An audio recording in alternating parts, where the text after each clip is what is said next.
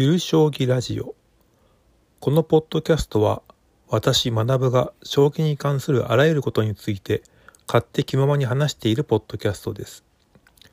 大変お行儀の良い内容になるように頑張っていますのでよろしくお願いします。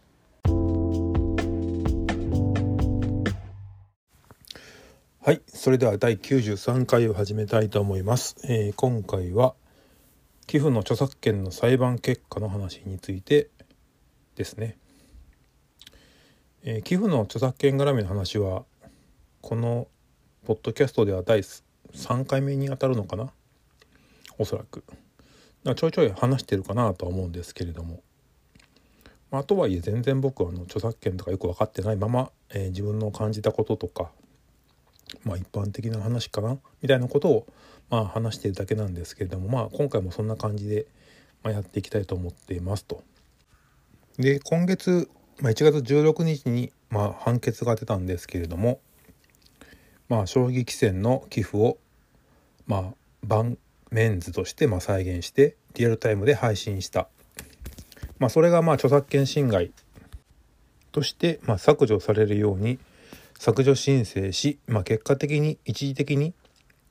動画が削除されていたというまあ話がありまして、まあ、削除申請した囲碁将棋チャンネルが,、えー、が動画配信者に訴えられていたというまあ件なんですけれども、まあ、大阪地裁での判決は曰く動画の寄付は原則として自由利用の範疇に属する情報と、まあ、判断したと。というわけで動画配信者の主張がこの時点ではえー、評価されたといいますか、まあえー、主張が認められたということになりますね。まあ、動画でですね公開されている指し手っていうのはまあ公開というかまあ公表されているわけなんでまあ今回のあの判決っていうのも妥当なんじゃないかなと思いますしまあと言いますかそもそも寄付には著作権ないよねっていうのはまあ主張この主張自体はずっと以前から言われてきたことです。まあ、公表された客観的事実には、えー、著作権はないと、まあ、そういう判断があったわけですね。まあところで一方ですねその規制を主催している企業者が、まあ、寄付を独占したがるっていう気持ちはね、まあ、理屈では分かります。お金を出して寄付を作ってもらっているのだから、まあ、独尊してもよくないっていう、まあ、気持ちでしょう。お金出して寄付を作っているのも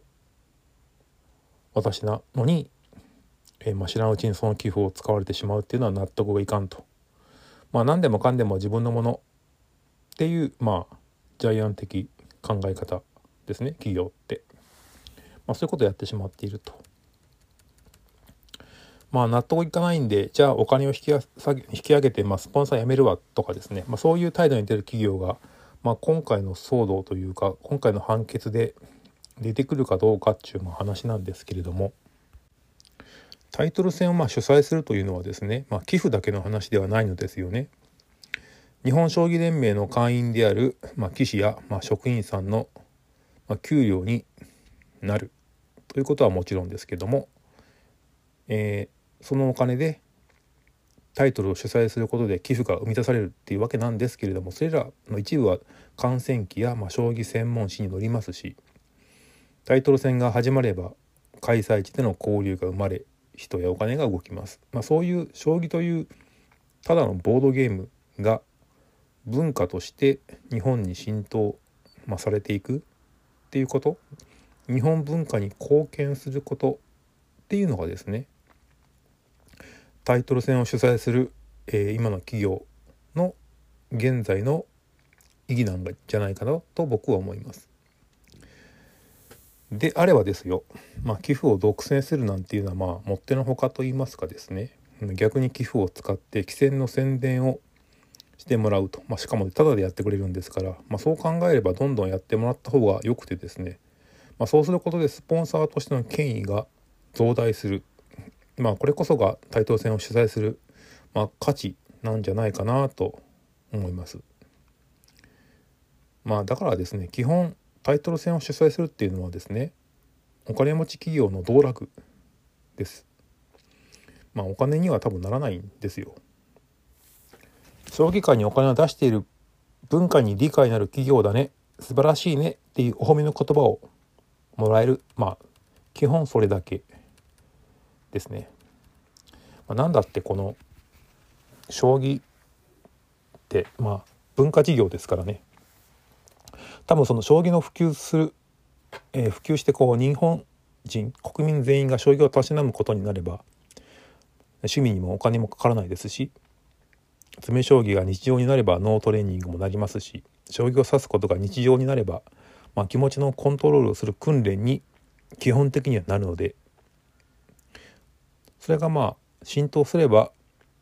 まあ日本将棋連盟がの主張するところの礼儀正しい人間っていうのがまあ増えていくっていうのはまあ一理あって、まあ、そんな風にですね日本人のベースとなるこう人間性の上昇効果が多分将棋とか将棋文化をこう普及していくことによって多分ですけどちょっとはあると思うんですよね。でまあこれの成果が出るっていうのはですね多分100年単位とかの世界で、まあ、すぐに成果は出るみたいな話ではないわけですよ。まあだからこその文化事業であってですね、まあ、それは理解していない企業が安易にその将棋を出しにして、まあ、お金を引き出そうとかねそういうことは多分難しいじゃないかなと思うわけですね。えー、多分ですねその将棋からお金を引き出したいのであれば、まあ、将棋自体ではなくてですね、まあ、その周辺関連事業をどんどんこう掘っていくことなんじゃないかなと思います。まあなんとなくなんですけれども。まあ寄付配信とかもその一環だと思います。もっとこの配信するプレイヤーというかまあ配信者が増えればねなんか新しいよくわかんないけど何かが発掘されるかもしれませんし発掘されないかもしれません。まあとにかくですねあの記標を独占するっていう独占してお前使わないよみたいな、まあ、そういう態度は基本的にはまあ通用しなくなるっていうか、えー、今後ですね、えー、聞かなくなるというわけで。一応の日本将棋連盟やその各スポンサーはお願いベースで使うなよみたいなこと言ってますけどまあそういうのも、まあ、徐々に撤廃していかざるを得ないんじゃないかなと思うんですよね。っていうか今今回僕がお話ししたような感じで進めれば別にスポンサーも